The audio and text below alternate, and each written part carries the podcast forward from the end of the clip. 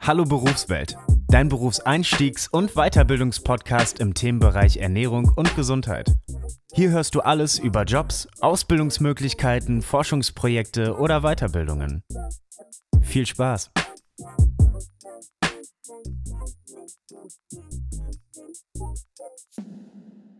Herzlich willkommen, äh, Caro. Vielen Dank, dass du Zeit gefunden hast äh, zwischen Umsch Umzugsstress und äh, Uni-Alltag, Klausurenphase. Ähm, stell dich ja, doch danke mal. für die Einladung. Ja, gerne, gerne. Äh, hast ja auch sehr, einen sehr spannenden Werdegang bislang schon und äh, ich glaube, da folgt auch noch viel. Stell dich doch mal ganz kurz äh, vor. Also, wer bist du und was machst du gerade? Weil auf deinen Werdegang, was du gemacht hast oder was du so ja, was dich dahin gebracht hat, da gehen wir ja noch genauer drauf ein. Also nur ganz kurz. Ähm, ja, also wie gesagt, ich bin Caro und ähm, momentan studiere ich im Master ähm, Health Sciences. Das ist der englische Master äh, der Gesundheitswissenschaften an der HAW Hamburg. Und äh, nebenbei arbeite ich äh, ja, in Teilzeit als äh, wissenschaftliche Mitarbeiterin an der HAW. Genau, das sind sozusagen die zwei Hauptsachen, die ich mache. Ich mache dann immer mal nebenbei andere Dinge, die ich jetzt gerade so aufbaue.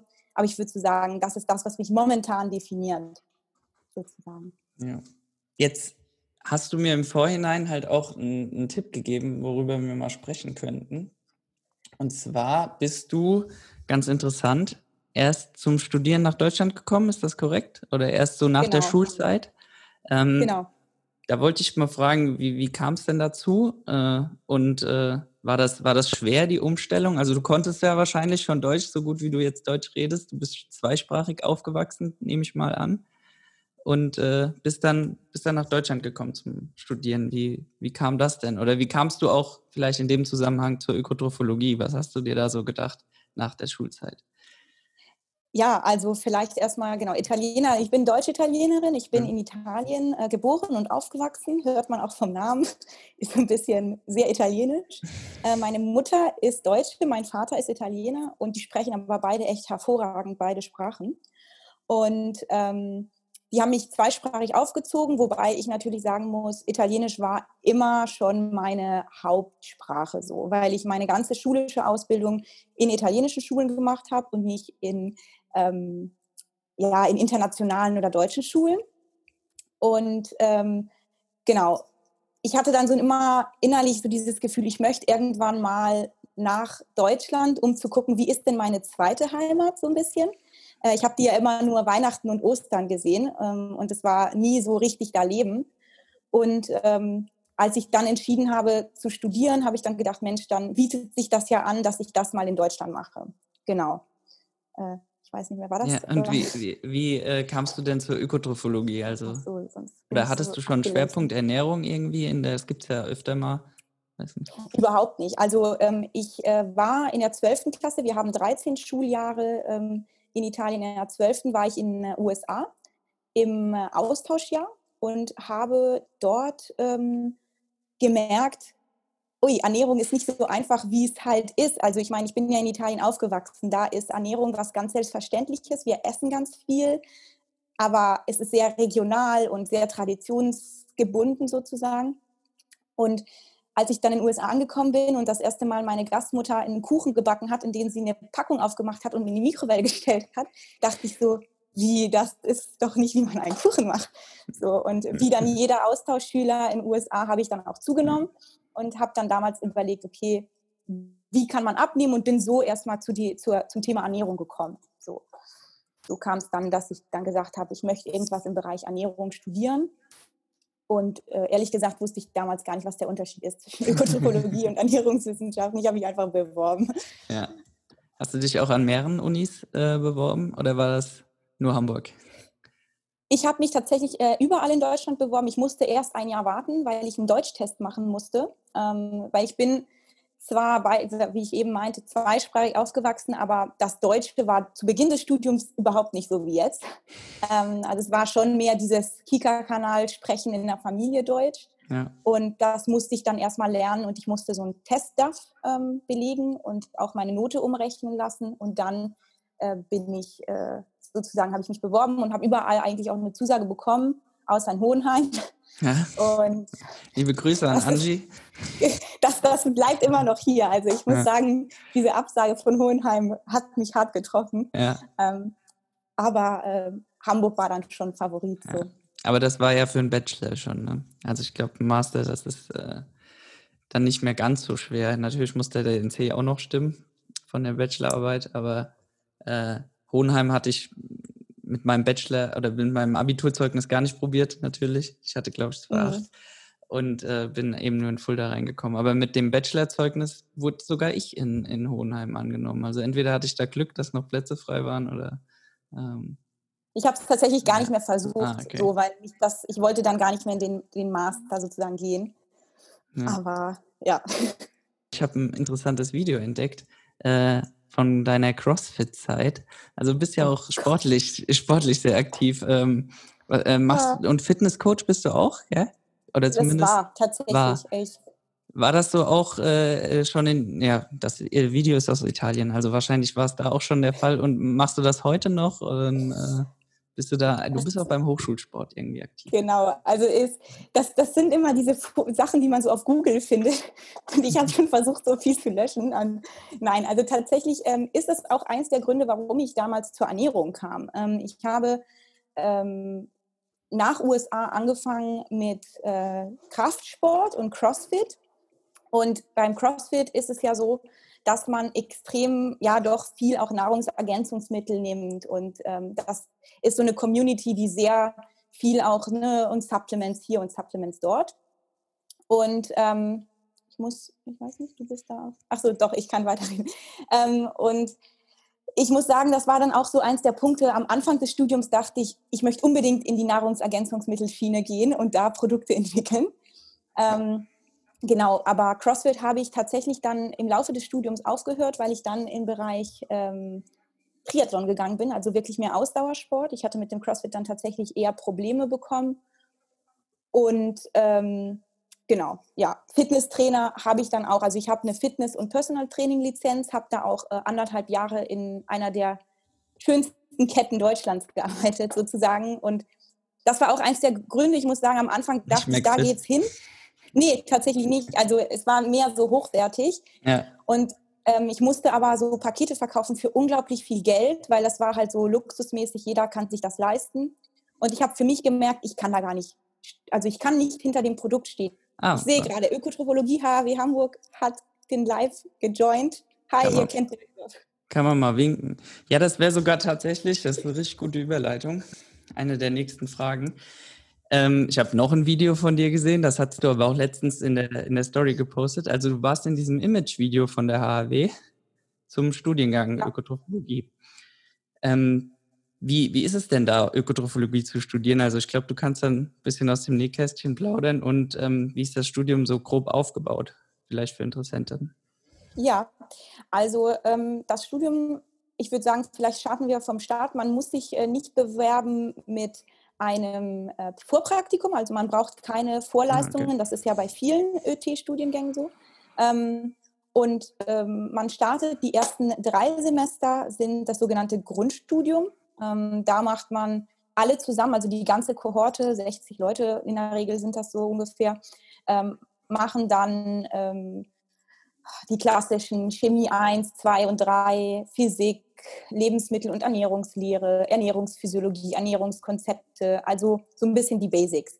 Und ja. danach kann man sich dann äh, entscheiden. Ähm, das hat sich tatsächlich jetzt verändert. Ich erzähle also jetzt mal, wie das neue Konzept ist. Äh, man hat drei Schwerpunkte, also äh, jetzt, damals waren es vier, jetzt sind es drei. Man hat so drei Schwerpunkte, in die man dann so reingehen kann.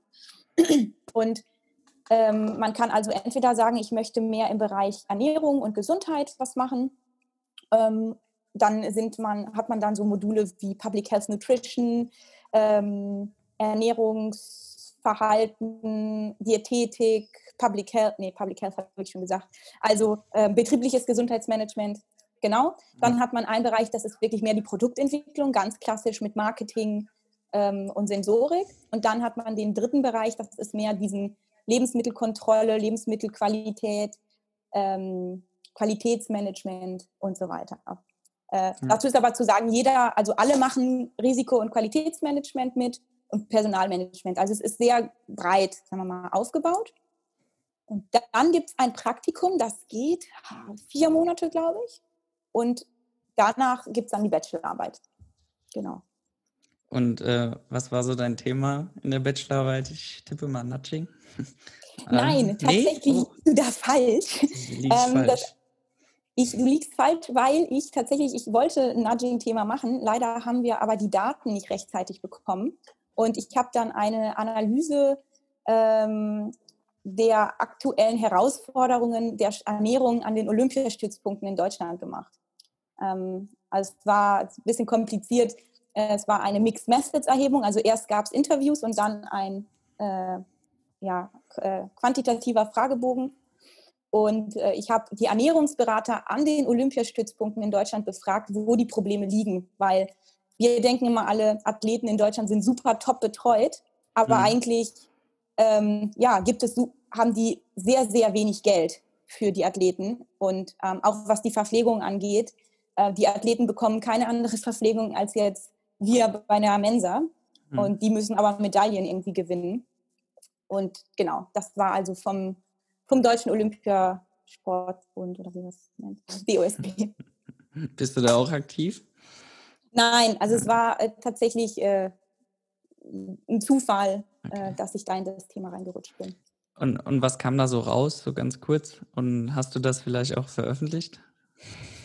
Äh, ja, wir haben da zwei Poster nur rausgemacht, mhm. weil die, die Ergebnisse kann man nicht so ganz veröffentlichen, weil das natürlich äh, der ja, Sportbund sozusagen möchte nicht, dass jetzt alles rausgeht natürlich. Ähm, grundsätzlich kam schon raus, dass die sehr unzufrieden sind mit der aktuellen Situation, weil die nicht alle Athleten so betreuen können, wie sie es gern hätten.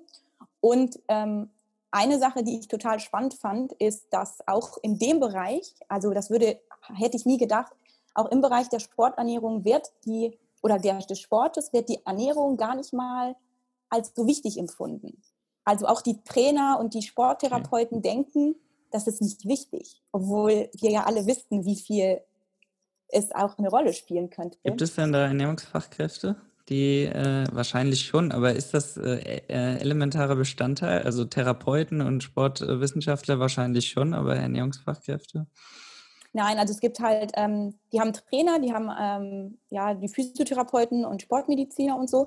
Und die Ernährungsberatung ist tatsächlich extern. Also es sind, äh, es sind so und so, also ich glaube, es sind 13 Freiberufler in ganz Deutschland, die dann mit den jeweiligen Stützpunkten arbeiten und die bekommen halt ein Budget pro Jahr. Und das müssen sie dann halt verteilen. Und ähm, das bedeutet aber auch, dass wenn ein Athlet die drei Male benutzt hat, dann ist es halt vorbei. Dann muss er entweder selber dafür bezahlen oder halt gar nicht. Ja. Ne? Und das ist schon echt recht hart so. Gibt es Verbesserungspotenzial auf jeden Fall. Auch da, ja. genau. Und hast du zum Zeitpunkt, äh, jetzt werden sich einige fragen, ja, was fragt ihr denn die Frage, zum Zeitpunkt deiner Bachelorarbeit auch ein äh, Mac schon benutzt? Mein, Mac, mein MacBook? Ein MacBook, hattest du das schon? Ach so, da, ja, ja, hatte ja. ich schon. Dann äh, warst du doch bestimmt auch äh, kurz vor der Frage, weil bei uns hieß es immer äh, zum Zitieren, nutzt Citavi und das läuft ja nicht auf Apple-Geräten. Und äh, du hattest äh, anscheinend Zotero oder Zotero benutzt und äh, hast da letztens auch ein Webinar drüber gemacht, weil vielleicht interessiert das einige, die auch Apple-Geräte haben und ja, das ist echt ein sehr, sehr gutes Tool, um Literatur allgemein zu sammeln, zu ähm, ordnen, dann die äh, PDFs zu verlinken und halt eben auch zu zitieren in der Arbeit, ein Literaturverzeichnis zu erstellen. Vielleicht kannst du da nochmal kurz erzählen, ähm, wie, wie das lief. Ich war ja nicht dabei. Ähm, und ob du das nochmal machst und ob du es empfehlen kannst. Also grundsätzlich äh, habe ich das ja angeboten, weil ich immer wieder Anfragen bekomme, mhm. ob ich äh, ne, einen Kurs geben kann. Und leider habe ich nicht die Kapazität, 30 Leute einzeln zu coachen sozusagen.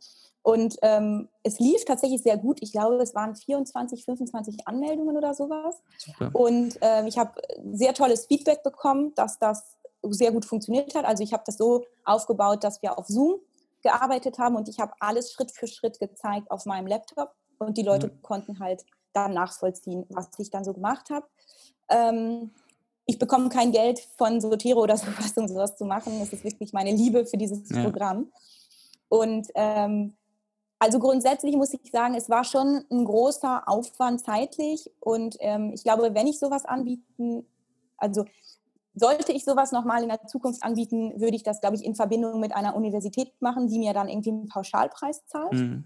Weil sowas zum, also ich habe ja dieses Pay What You Want Prinzip ähm, genommen, ähm, was so lala funktioniert. Also es gibt halt mhm. Leute, die machen halt, die geben gar nichts.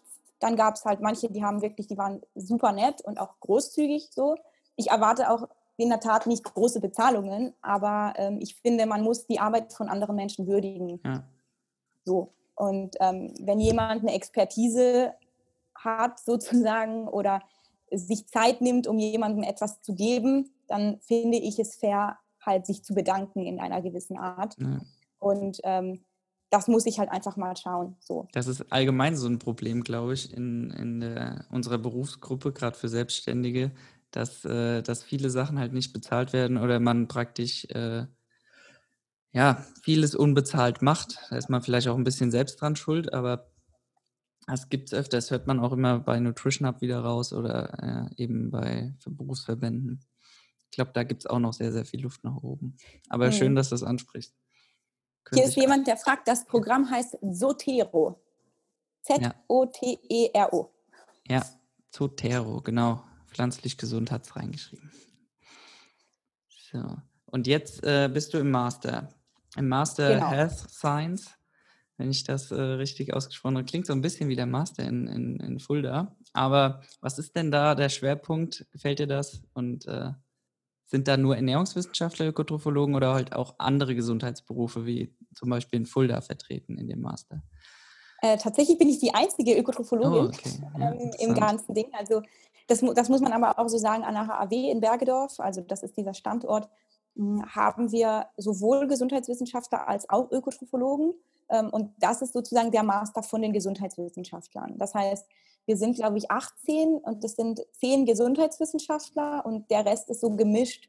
Ähm, Physiotherapie, Sportwissenschaftler, ich bin als Ökotrophologin am Start, Zahnarzt. so, also wir haben schon verschiedene Gesundheitsberufe.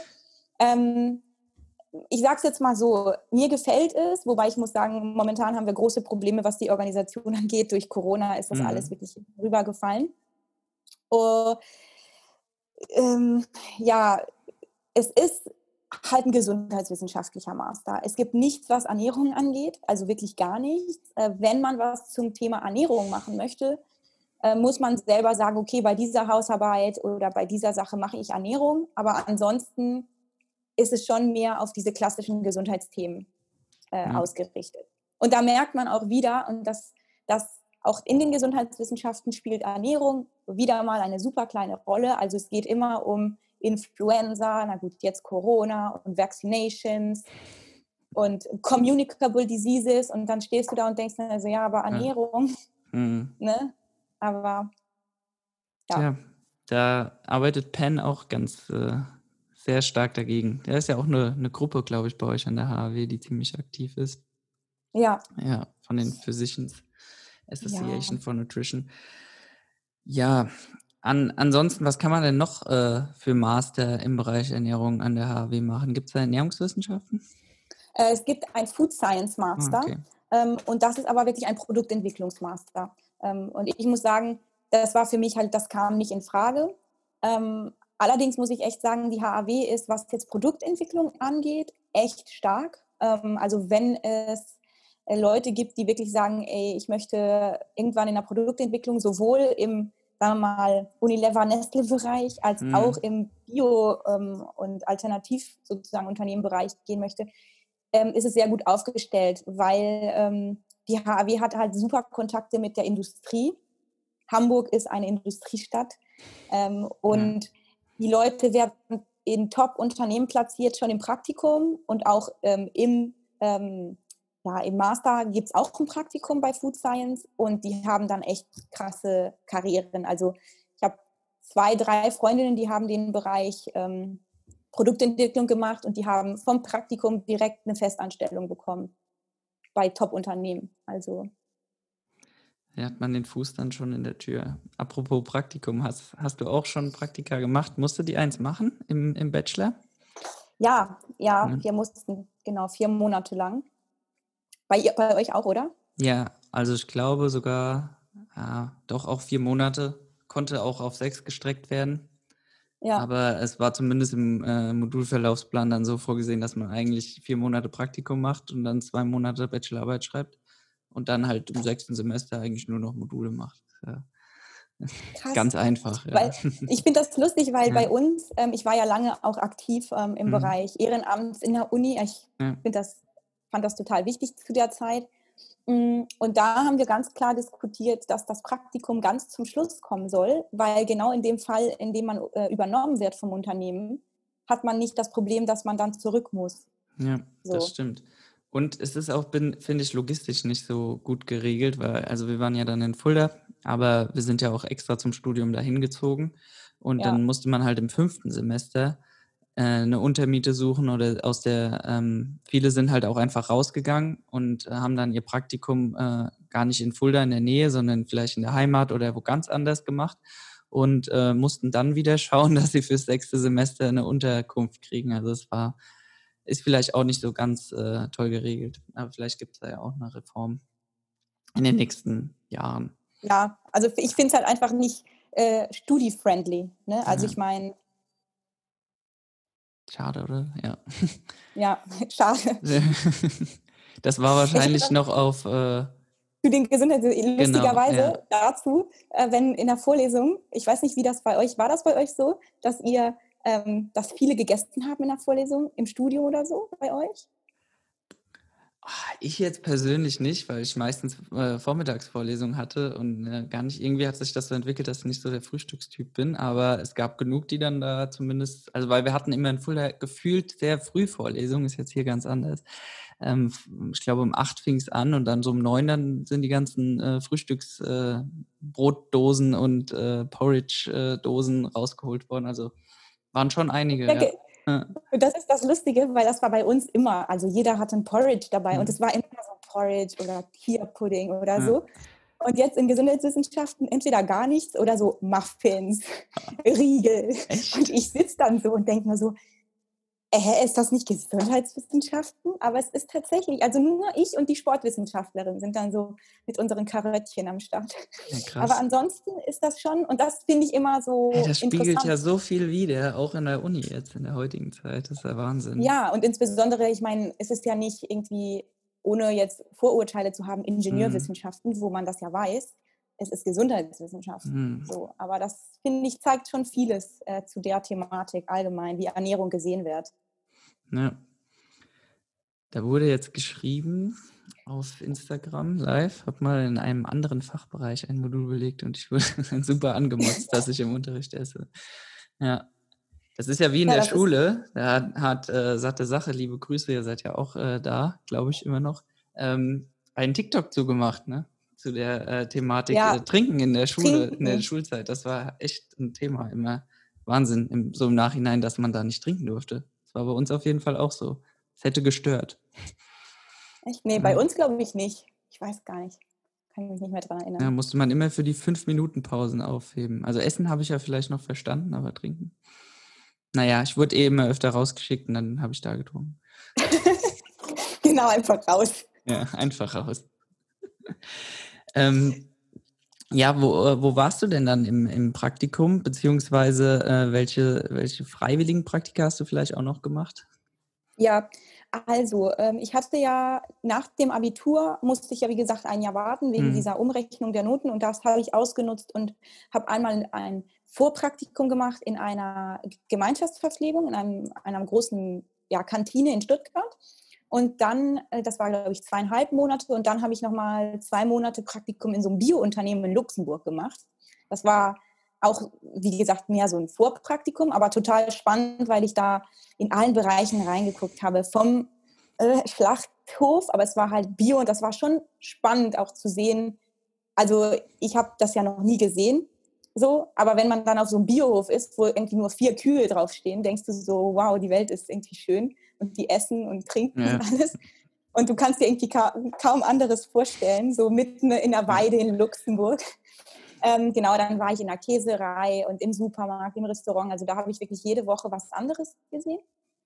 Und ähm, das war genau die Vorpraktika und dann habe ich mein Praktikum der Uni wirklich ähm, an der HAW tatsächlich gemacht und das war ähm, nicht so geplant. Ähm, hm. das, einfach, das, das, betone ich, weil das hängt mir immer noch hier. Ähm, eigentlich ähm, hatte ich eine Zusage bei der, beim europäischen, beim Forschungszentrum der EU. Wow. Ähm, Wie bist du dazu gekommen? Ja, das ist ein Forschungszentrum in Italien tatsächlich ja. und wir hatten da ein paar Kontakte mit halt Wissenschaftlern und ähm, die hatten halt etwa ein Thema, das haben die auch vor ein paar Monaten jetzt veröffentlicht zum Thema Front-of-Pack-Labeling. Mhm. Und ähm, da spielt ja Nudging auch eine große Rolle. Und dann hatten sie halt gesagt, Mensch, wenn sie wollen, das Knacken der Plastikflaschen ist ja Ja. so. ich war gerade so. Ich Deine Plastikflaschen. genau. ähm, und da spielte halt Nudging ähm, eine Rolle sozusagen. Und dann hatten wir gesagt, Mensch, das könnte ja gut passen.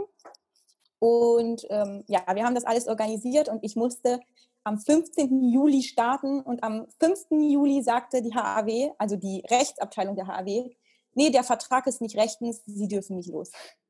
Also es war leider so, meine Betreuerin an der HAW fand das toll und äh, leider hat dann halt die Rechtsabteilung der HAW, die das prüfen musste, ähm, ja, ähm, hat dann gesagt, nee, das geht nicht, weil das war halt nicht als Praktikumsbeze Praktikum bezeichnet, sondern als Visiting Scientist. Ja, was ja eigentlich besser wäre. Ich meine, für einen Student einen Visiting Scientist-Vertrag ja. zu bekommen bei der EU. ja, naja, und die haben es dann abgesagt. Und zwei Wochen vor Start ähm, saß ich dann da, so, was tue ich jetzt? Und äh, meine damalige Betreuerin, jetzt halt auch meine Chefin und so, meinte so, ach, Frau Rossi, wollen Sie nicht bei uns im Nudging-Projekt ähm, ein Forschungsprojekt äh, einfach Forschung machen? Und dann habe ich mhm. gesagt, cool, klingt spannend, machen wir. Ja. So bist du dann auch äh, wissenschaftliche Mitarbeiterin geworden? Äh, ja, also ich ähm, war schon länger, also ich arbeite, das ist ja Sibylle ja. Adam, mit der ich arbeite, die ja. jetzt in jedem, in jedem Poster, den ich publiziere, sozusagen, steht sie ja drin. Ja. Ähm, äh, bei, bei ihr arbeite ich schon seit 2016 ah, okay. ähm, und ähm, ich war schon so ein bisschen involviert worden im Thema Nudging und so hat sich das erst ergeben mit Forschungsprojekt, weil das Ding ist, man findet halt in Hamburg schwierig Forschungsprojekte im Bereich Ernährung, weil es halt keine Anstalten gibt. Mhm. So. Ähm, genau. Und äh, so ist es erst, dass ich ins Nudging richtig reingekommen bin, weil natürlich habe ich dann halt ein halbes Jahr nur das gemacht. Genau, und dann haben wir halt Anträge geschrieben und auch dann endlich Geld bekommen, dass ich dann irgendwann Vimi ja. werden konnte. So. Das, das ist doch schön. Und das machst du bis heute? Das, das mache ich bis heute, ja. ähm, genau. Aber ich sage das halt auch ganz klar. Also ich äh, bin ja jetzt schon so seit einigen Jahren in diesem Bereich des Nudgings unterwegs und ähm, ich habe jetzt auch ganz klar entschieden, ich möchte ja danach promovieren, dass ich nicht im Bereich Nudging promovieren möchte, weil ich möchte nicht damit abgestempelt werden, dass ich nur das kann. So, ja. ne? Weil das ist schon ein Risiko. Ja. Da muss ich mal schauen, wie das äh, bei meinen Plänen reinpasst, weil man wird dann wahrscheinlich auch äh, schnell auf vegane Ernährung abgestempelt. Wobei ich finde, das ist ja noch ein relativ, äh, relativ großer Bereich. Schlimm wäre es, wenn ich jetzt nur auf vegane Kinderernährung abgestempelt worden wäre. Ja, genau. Und du, du bist ja auch ne, mit Social Media und mhm. mit deinem Account und so. Das ist ja eine viel breitere Aufstellung so. Ja. Und ähm, ich finde das total wichtig, dass man halt, ich meine, vegane Ernährung ist ein Riesenfeld. So, und deswegen, und das ist dasselbe, wenn ich jetzt sage, ich möchte mich im Bereich Ernährungsverhalten, mhm. das ist ja auch riesig. Und ähm, das, ich sage auch ganz klar, ich möchte nicht in die Diätetik. So. Ja. Ähm, Dafür haben wir aber, auch genug Fachkräfte. Genau. Ja, genau. genau. Und ja. ich finde halt, Ernährungsverhalten ist total spannend. Und dann gibt es ja so viele Facetten. Und Nudging ist ja nur eine kleine hm. äh, Ecke davon sozusagen. Ne? Ja. Da warst du jetzt auch äh, beim Science Slam von der DGE Scientist äh, Gruppe, der Young ja. Scientist Group. Ähm, genau. Da hast du auch nochmal über Nudging und über dein, dein Projekt, was du da durchgeführt hast, gesprochen. Das ist, glaube ich, auch nochmal ganz interessant, was du da vorgestellt hast. Ähm, genau. Das war auch an der Kantine, gell? Der genau. ja. ja. Äh, soll ich was, was kam, Ja, was kam denn da so, äh, so raus? Also diese ich glaube 30 Prozent, ich weiß die Prozentzahl nicht mehr genau, aber es hat auf jeden Fall einen äh, Effekt gehabt. Ja, also das war so, dass wir, ähm, also wir haben verschiedene Projekte gemacht mhm. im Bereich der Gemeinschaftsverpflegung und das war eins, da haben wir in der Mensa die Standardbeilage gewechselt. Das heißt, ähm, die Leute haben dann halt Pommes mit Salat, äh, toll, äh, Burger mit Salat bekommen, genau, Pommes mit Salat, ähm, Burger mit Salat und ähm, wer wollte, konnte die Pommes dazu bestellen. So. Und ähm, normalerweise ist es so, du bekommst Burger, Pommes und wenn du willst, kannst du den Salat dazu bestellen. Und wir hatten einen, in einer Woche, das war jetzt nur eine Woche so die Zahl, ähm, ich glaube, das waren plus 16 Prozent an Salat und minus 10 Prozent an Pommes, die verkauft worden, wurden. Weil, ne, das muss man einfach so sehen, viele Leute haben natürlich die Pommes dazu bestellt. So.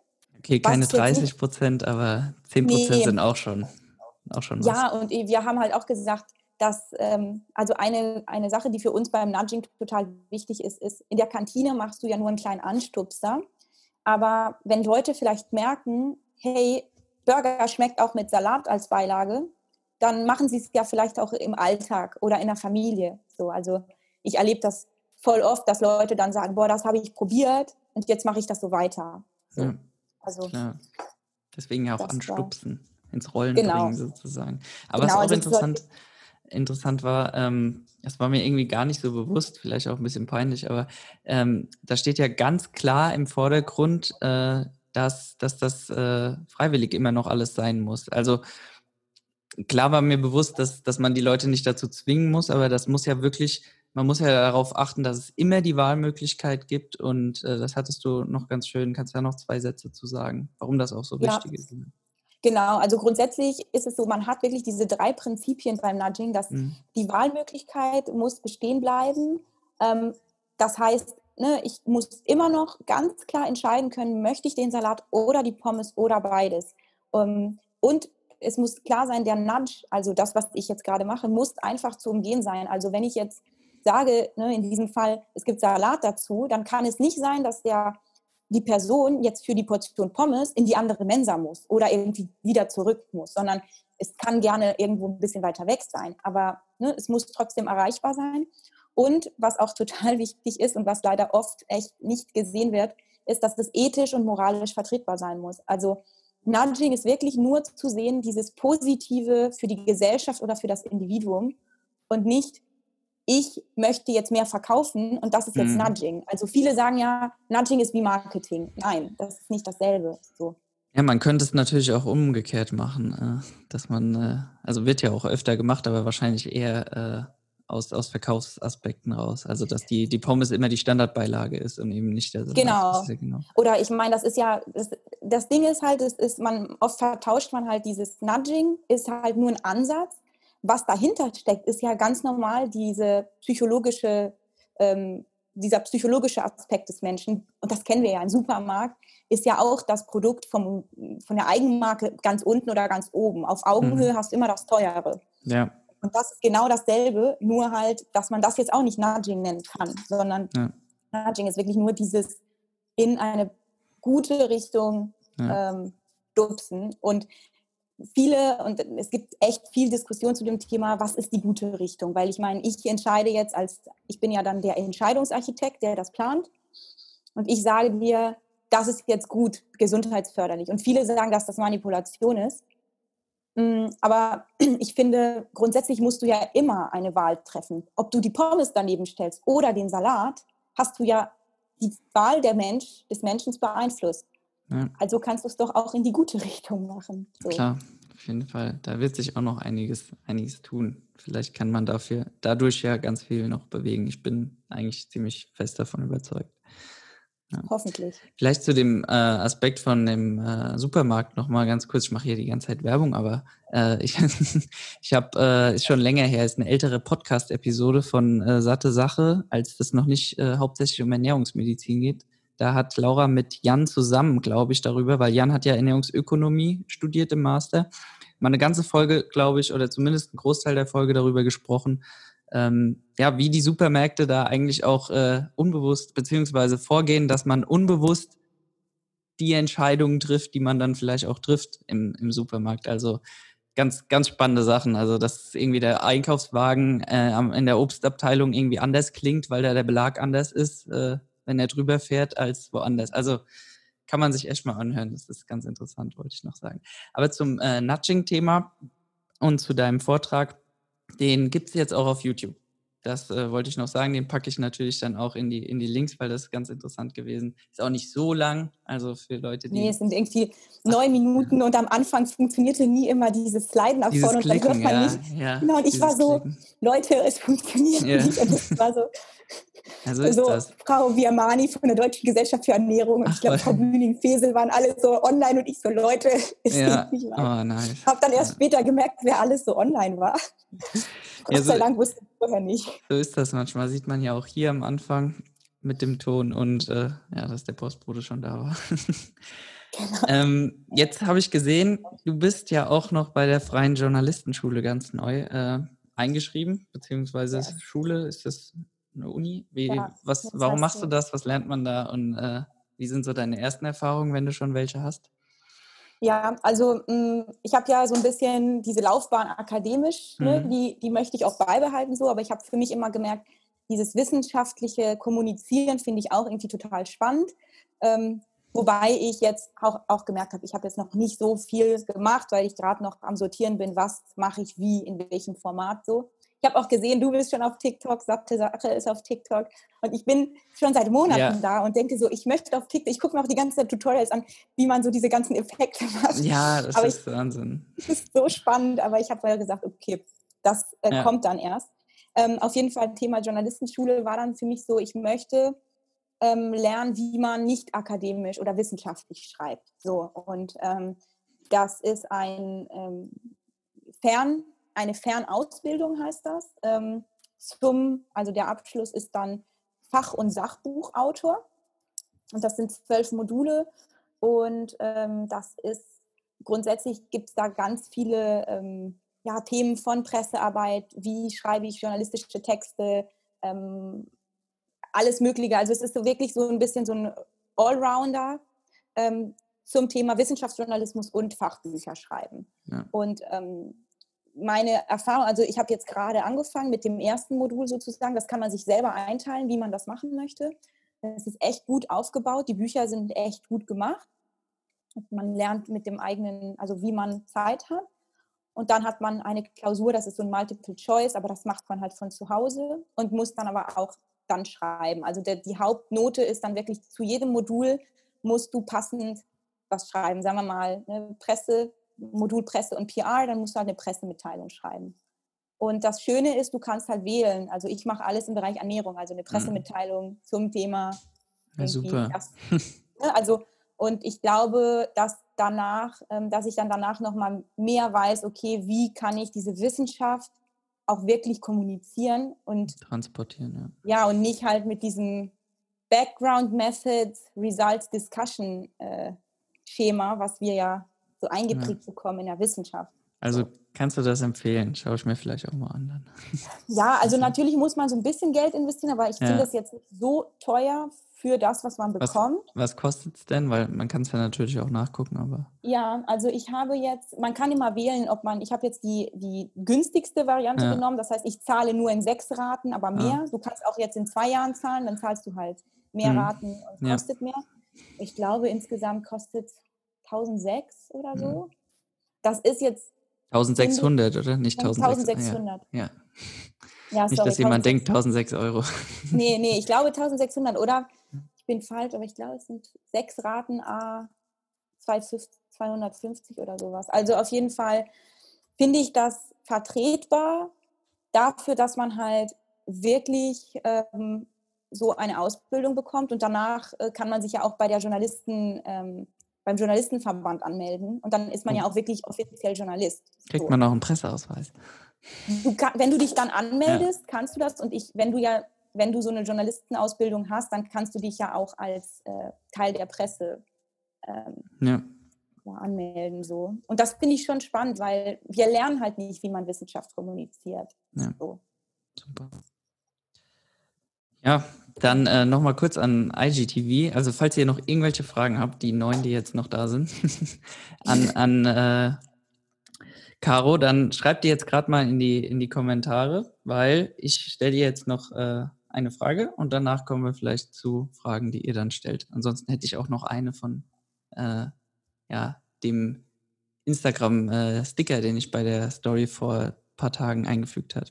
Da hat ja. eine Person eine Frage gestellt. Ähm, welchen Plan hast du denn jetzt für die, für die Zukunft? Das ist immer so eine Sache. Weißt du da schon genau was? Bleibst du der Forschung treu? Und äh, oder so ja. fährst du zweigleisig? Wahrscheinlich gehe ich jetzt mal von aus. Ja, also ja. Ähm, was ich ja eben schon meinte, also ich habe ja den Forschungsbereich so ungefähr 2016 so für mich entdeckt mhm. und finde das total spannend und habe auch echt das große Glück, dass ich eine super coole Betreuerin habe, das muss ich einfach mal so sagen. Ähm, weil ich halt von vielen erfahren habe, dass das ja nicht immer so läuft, dass man Betreuer hat, die für einen da sind, die einem helfen und so weiter. Und ähm, bin da auch recht zuversichtlich, ähm, dass das dann auch gut klappen kann mit einer Promotion so. Deswegen plane ich das auch im Bereich, wie gesagt, Ernährungsverhalten. Ähm, sehr wahrscheinlich geht es um in der Promotion dann zum Thema, also um das Thema Ernährungsverhalten und soziale Medien, Jugendliche so, also YouTube, TikTok, Instagram, so. Wir haben noch nicht ganz speziell äh, entschieden, was genau, aber in, die, in diese Richtung soll es halt gehen. Ähm, leider ist es aber so, bei einer Promotion musst du erstmal gucken, wie finanzierst du sie. Ähm, da muss man erstmal schauen, dass man irgendwie äh, Geld bekommt oder wenigstens ein Stipendium.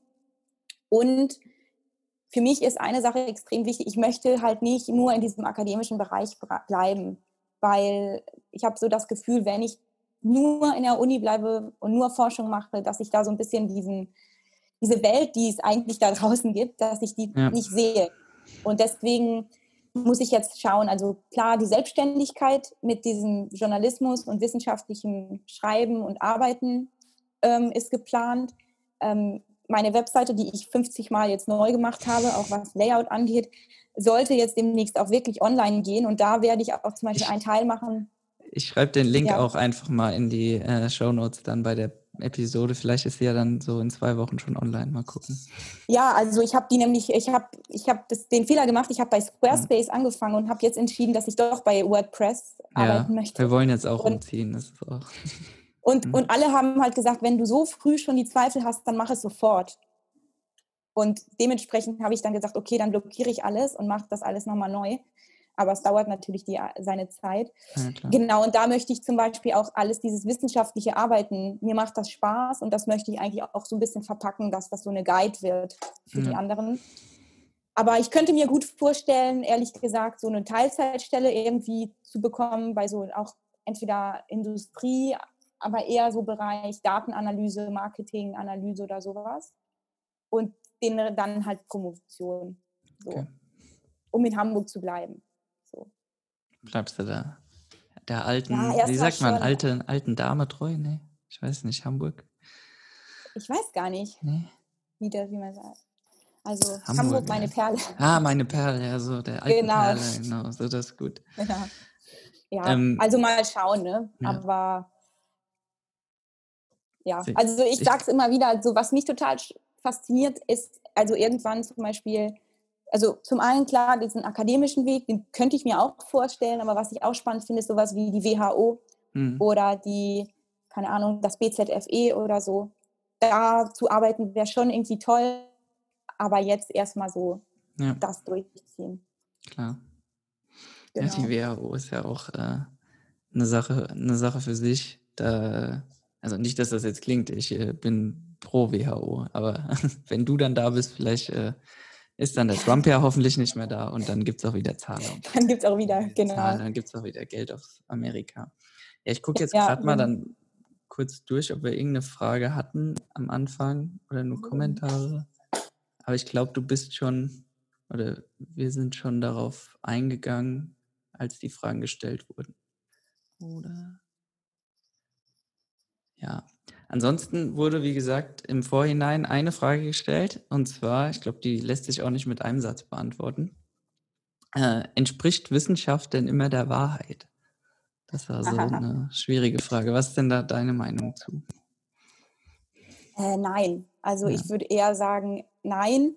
Das ist das, was Wissenschaft, glaube ich, so spannend macht. Ähm, mit Wissenschaft versucht man ja jetzt nicht immer die Wahrheit zu finden, weil es gibt ja keine Wahrheit in dem Sinne, sondern man versucht irgendwie ne, Hypothesen aufzustellen, zu sagen, okay, es könnte so sein und dann versucht man das irgendwie zu überprüfen und zu testen. Und ähm, zum einen ist es natürlich blöd. Also ich kann das schon total nachvollziehen. Das merkt man ja jetzt in der Corona-Krise. Mhm. Wissenschaft gibt keine Sicherheit. Also ne, man kommt immer, diese armen Epidemiologen, die tun mir manchmal auch leid mittlerweile, ja. die werden dann immer so besteinigt, weil die irgendwie Aussagen treffen. Und als Wissenschaftler weiß man ja ganz genau, dass es nur ein, eine Momentaufnahme von dem jetzigen Wissen ist und nicht die Wahrheit.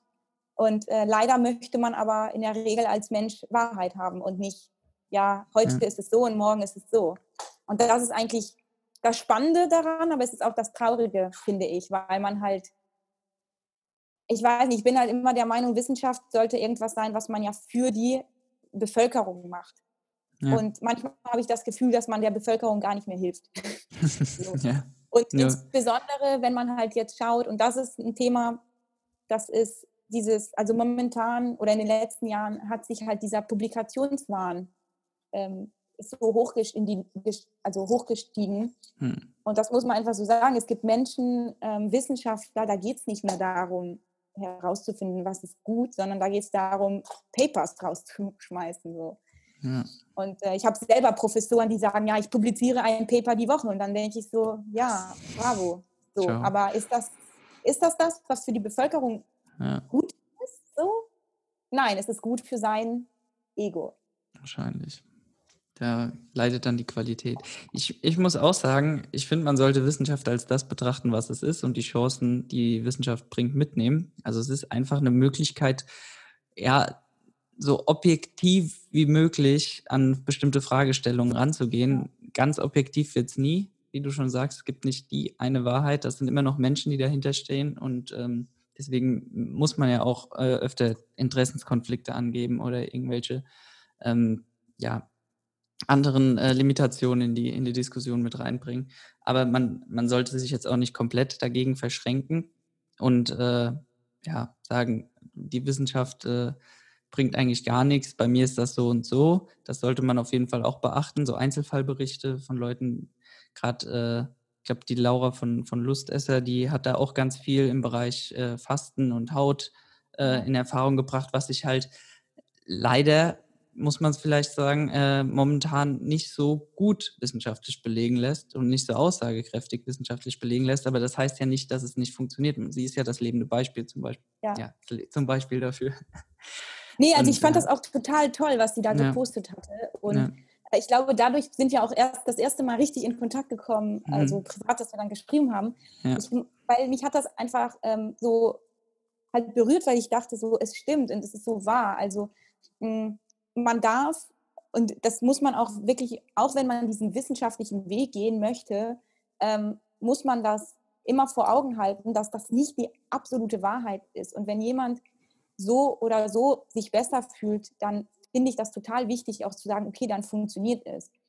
Ich glaube, das ist das große Problem, dass man immer, also das, ich glaube, das war letztes Jahr in, bei der DGE, beim DGE-Kongress, dann hat, das hat, glaube ich, Simone oder Lia von Nutrition Hub haben das gesagt, ähm, dass das Problem ist, dass die meisten Leute in zum Beispiel im Bereich der Ernährung sagen, äh, die möchten wissen, also die Wissenschaftler im Bereich der Ernährung, die möchten diesen wissenschaftlichen Ton behalten.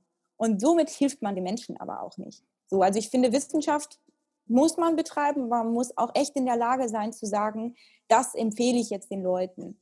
Weil äh, ich, ich höre das viel zu oft, ähm, leider auch viel im Fernsehen, wenn so Experten interviewt werden, dann heißt es immer so, ja, die Datenlage ist noch unsicher, deswegen wissen wir noch nicht. Ja, toll. Und der Zuschauer weiß wieder nicht, wie er agieren soll, oder? Mhm. Oder das ist ja, doch bei doch. euch im Bereich bestimmt auch so, oder?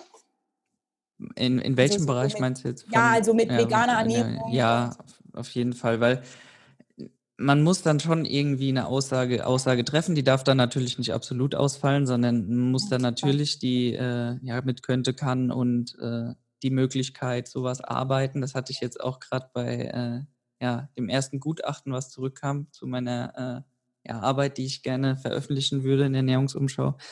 Ähm, aber man kann halt, ja genau. Und dann muss man natürlich auch gucken, was sagen die Gutachter. Und da war es natürlich auch so, äh, ja, bisschen, bisschen mehr noch den Wind aus den Segeln nehmen, obwohl ich dachte, das hätte ich schon genug gemacht mit Aussagen, dass äh, ja, die Arbeit zum Beispiel nur gezeigt hat, dass es die Möglichkeit gibt, wenn man eine bestimmte Planung hat, dass äh, dann eine vegane Kita-Verpflegung, zumindest dieses Mittagessen, diese eine Mahlzeit bis auf Vitamin B12 und Vitamin D nährstoffbedarfsdeckend in dem Sinn sein kann, wenn die Kinder es denn dann verzehren. Also waren ganz viele äh, ja. Abschwächungen auch schon drin sozusagen. Und äh, das äh, ist ja aber dann trotzdem auch eine Aussage. Also man ja. sagt ja, wenn das und das eintrifft und wenn man da wirklich auf bestimmte Sachen achtet, dann kann es so ausgehen und dann, wenn man es überprüft, kann es auch gut sein.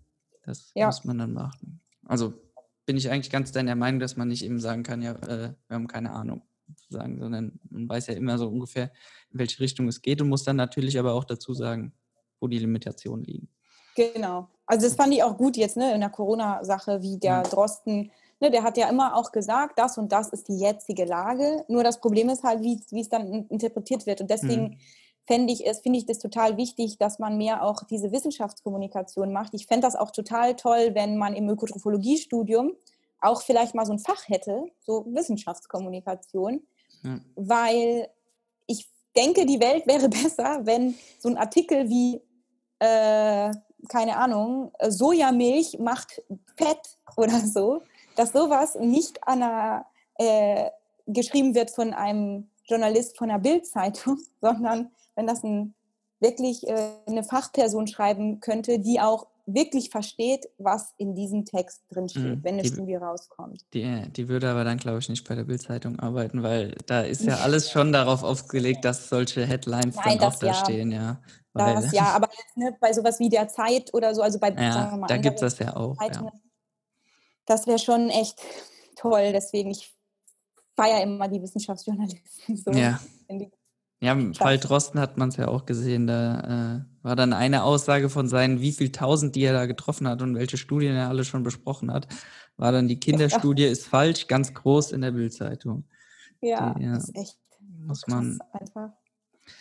Gut, dann ja. äh, danke schon mal für das großartige Interview bis hierhin. Jetzt die letzte abschließende Frage. Was würdest du denn deinem jüngeren Ich empfehlen, wenn du nochmal die Wahl hättest nach der Schulzeit? Oder Leuten, die jetzt nach der Schulzeit eben vor der Wahl stehen? Was könntest du denen mit auf den Weg geben? Hast du da was? Ähm, also vielleicht ähm, tatsächlich, dass sich Dinge ergeben. Also eine Sache oder vielleicht so, was ich meinem jüngeren Ich sagen würde und dann was ich anderen. Ähm, meinem jüngeren Ich würde ich, würde ich wirklich sagen, mach dir keinen Stress. Die Sachen ergeben sich so, wie sie sich ergeben ja. sollen. Also das heißt nicht, dass man passiv werden muss, aber ähm, ich denke, ne, das war jetzt so mit, mit meinem Praktikum, wenn das nicht hinhaut, dann kommt was anderes, was großartig ist und vielleicht zu neuen Sachen führt, die man sonst nicht gefunden hätte. Ähm, und man muss sich da nicht so stressen immer die ganze Zeit, dass nicht alles so nach Plan läuft, sondern ich denke, es ist wichtig, man findet etwas, wo man sagt, ich habe da total großen Spaß dran. Ja. Und dann strahlt man das aus und dann ergeben sich Dinge. So, das ist so das eine. Und anderen, oder das, das gilt ja auch für andere, aber so speziell für andere würde ich sagen, erstens das mit diesem Machen, was man wirklich, worauf man Lust hat, weil dann, glaube ich, kann man das wirklich ausstrahlen. Und das andere ist, glaube ich, ähm, ist, ist total wichtig, ähm, so im Studium zum Beispiel, also ich zum Beispiel fand das wichtig, sich zu engagieren. Ähm, aber auch allgemein offen zu sein für andere Möglichkeiten. Also ähm, ne, ich, ich habe das Studium angefangen und dachte nicht, dass es in den Bereich der Forschung gehen könnte. So, aber ähm, auch wirklich zuzuhören und zu gucken, was gibt es da, mal reinschnuppern. Ähm, ich habe das mit einem studentischen Hilfskraftjob erstmal angefangen und dann da reingeguckt Stimmt. und da reingeguckt. Und mir wurde, weil das ist so eine Sache, so familienbedingt, ähm, ich meine, ich habe eine super supportive Familie, aber ähm, in Italien ist es so, man geht vom Abi raus, Uni, ähm, oh, ähm, bis hin zur Arbeit. Es ist alles so eine gerade Linie.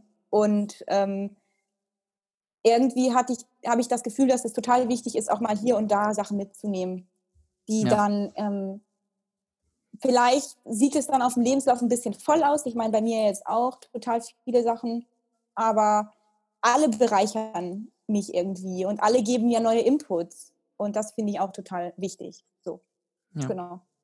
Super, super Schlusswort. Dann danke ich dir nochmals und es war echt schön danke mit dir, dir. dir zu sprechen. Ja, danke für die Einladung. Gerne, gerne. Das war's mit der aktuellen Folge von Hallo Berufswelt.